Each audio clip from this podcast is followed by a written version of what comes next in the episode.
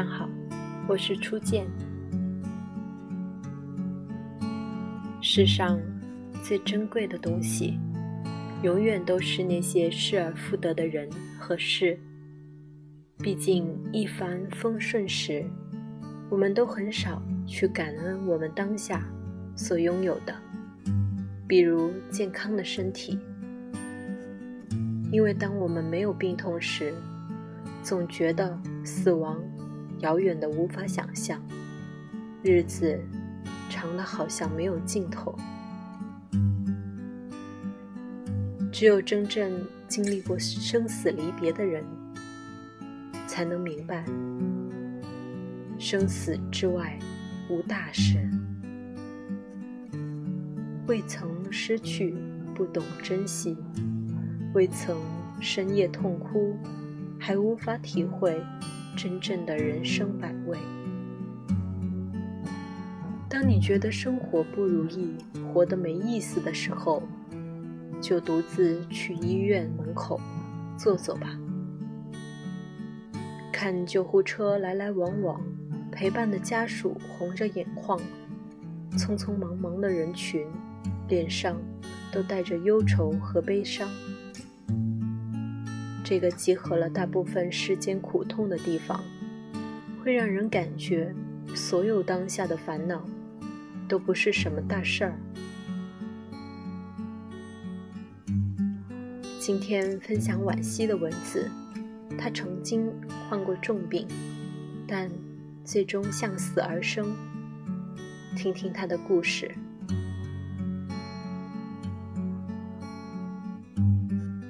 二零一四年，我在医院待了七个月零九天，历经肺感染、肾移植手术和高甲酸中毒，在鬼门关绕了好几趟，又原路返回。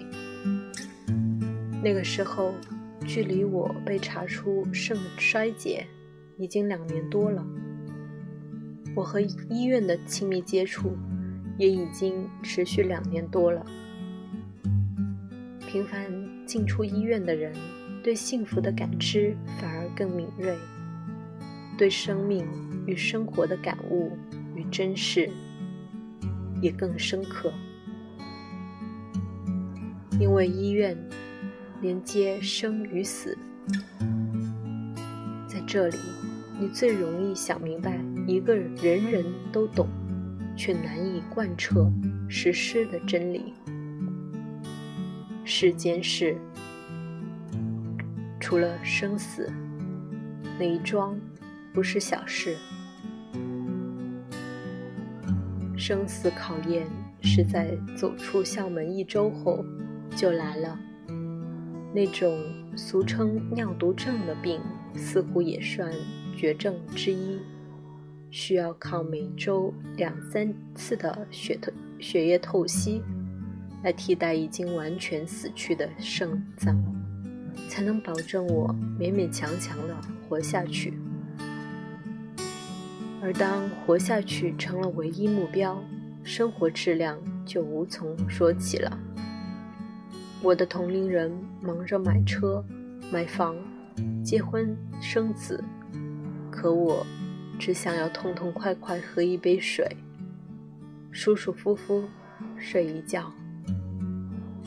因为肾脏功能缺失，水分无法排出，透析病人被要求严格控制水分，而心衰、不宁腿。等各式各样的并发症，常常会让我们的入睡极度困难。我一遍遍的自我检讨，对过去吃下去的垃圾食品、混乱作息以及暴躁焦虑痛心疾首。那时，我常常对自己说：“如果能够再活一次。”我一定会心平气和、认认真真的对待身体和生活，做个温柔善良的好姑娘。上苍一定听见了我的祈祷，他真的又给了我一次机会。二零一四年九月，我等到肾源，成功进行了肾移植手术。半年的休养后，又变得活蹦乱跳，有了一个无限可能的将来。病友们把这称作重生。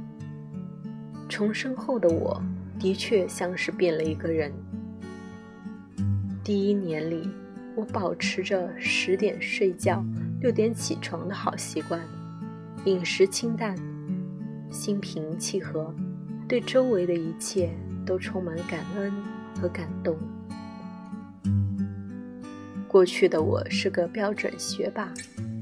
在社团、学业与写作间连轴转，一分一秒都舍不得浪费，早就忘了花儿几时开，月儿何时圆。后来的我却可以从一朵花开里感受到生命的蓬勃向上，可以从一顿粗茶淡饭里吃出喜悦和幸福。一草一木皆是风景，一粥一饭也饱含深情。世上最珍贵的东西，永远都是那些失而复得的人和事。曾经的失去和被剥夺，其实就是警钟长鸣。那些折磨和苦难。都是另一种方式的觉醒与改变。海伦·凯勒在《假如给我三天光明》里写道：“在故事中，将死的主人公通常都在最后一刻因突降的幸运而获救，但他的价值观通常都会改变，他变得更加理解生命的意义。”及其永恒的精神价值。我们常常注意到，那些生活在或者曾经生活在死亡阴影下的人，无论做什么都会感到幸福。我也是那个幸运的人啊。后来我上班了，重新融入滚滚红尘，成为功名利禄中。摸爬滚打的凡人，各种各样的烦恼，自然也就接踵而至。我本以为自己看得开，与死神的擦肩而过，足以让心底豁然开朗。可微薄的薪水、繁琐的人际关系以及遥不可及的梦想，都让我心力交瘁。有段时间，我觉得自己。又走到了崩溃边缘。那时我已经有了男朋友，到了谈婚论嫁的地步。我每天焦虑于婚婚房布置，恐惧婚后的柴米油盐，也担忧婆家怎样看待患病的我。再加上工作中的艰难困苦和同事相处的磕磕碰碰，失眠。又找上门来，搅得我坐卧不安。这些烦恼几乎存在于我们每一个人的生活。生活就是一个不断折腾的过程。可那时的我还不明白怎样去化解这些消极和悲观。安抚不了我时，未婚夫说：“你真该去医院看看。”想想从前的自己，我真的去了。在某个和他大吵大闹、哭得肝残寸断的午后，我鬼使神差的去到了医院，悄悄摸到了血透室，进进出出的熟悉面孔已经不多了，大概已经不在人世。我的记忆也有点模糊，可透析机的嗡鸣声和报警声，让那段黑暗岁月忽然又鲜活生动了起来。不寒而栗的我，站在盛夏的阳光里失声痛哭。那里满载着我的噩梦，手术后的我一直绕道而行，始终不敢正视那道血淋淋的伤口。是我背叛了自己的初衷，忘了生命和生活的真正意义。其实，背叛生活的人又何止是我一个？毕竟，一帆风顺时，我们都很少去思索，所谓的活在当下究竟是什么意思。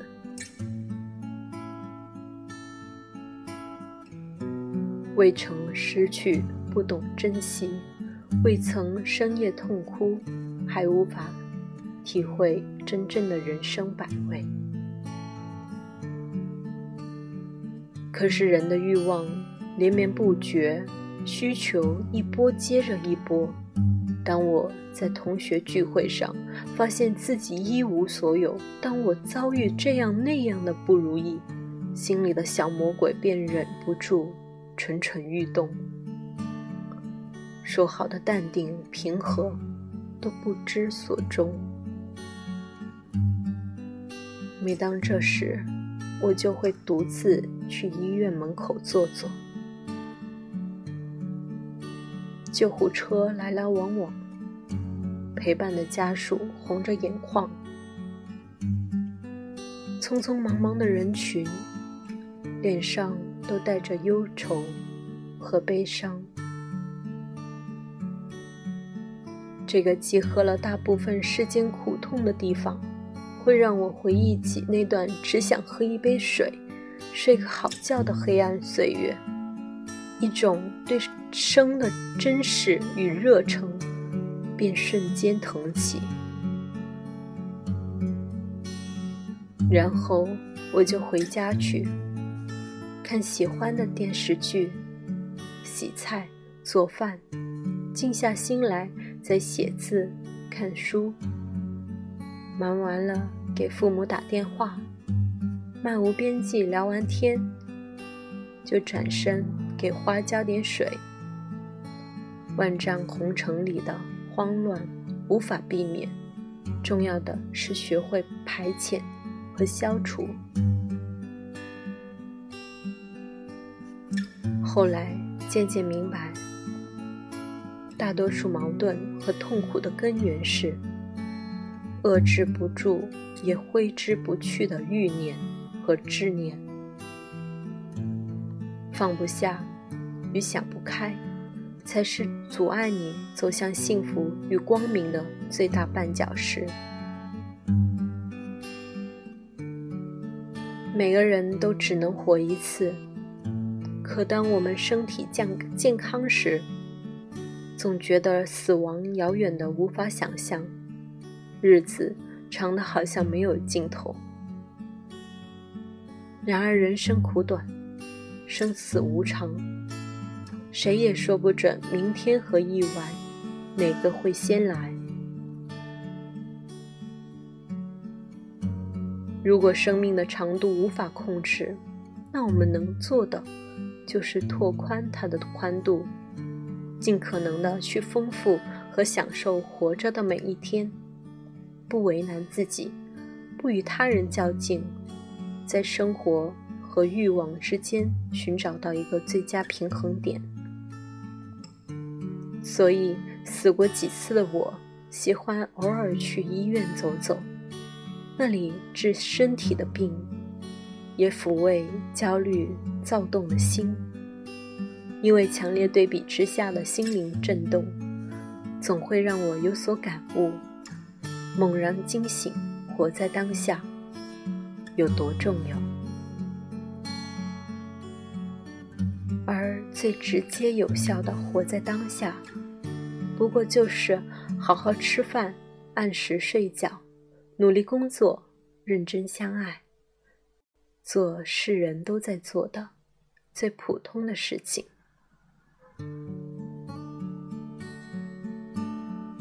作为健康人的你，可能还不会相信，最大的成功是健康活着。所谓的好日子，不过吃好、睡好，所爱之人全部安好。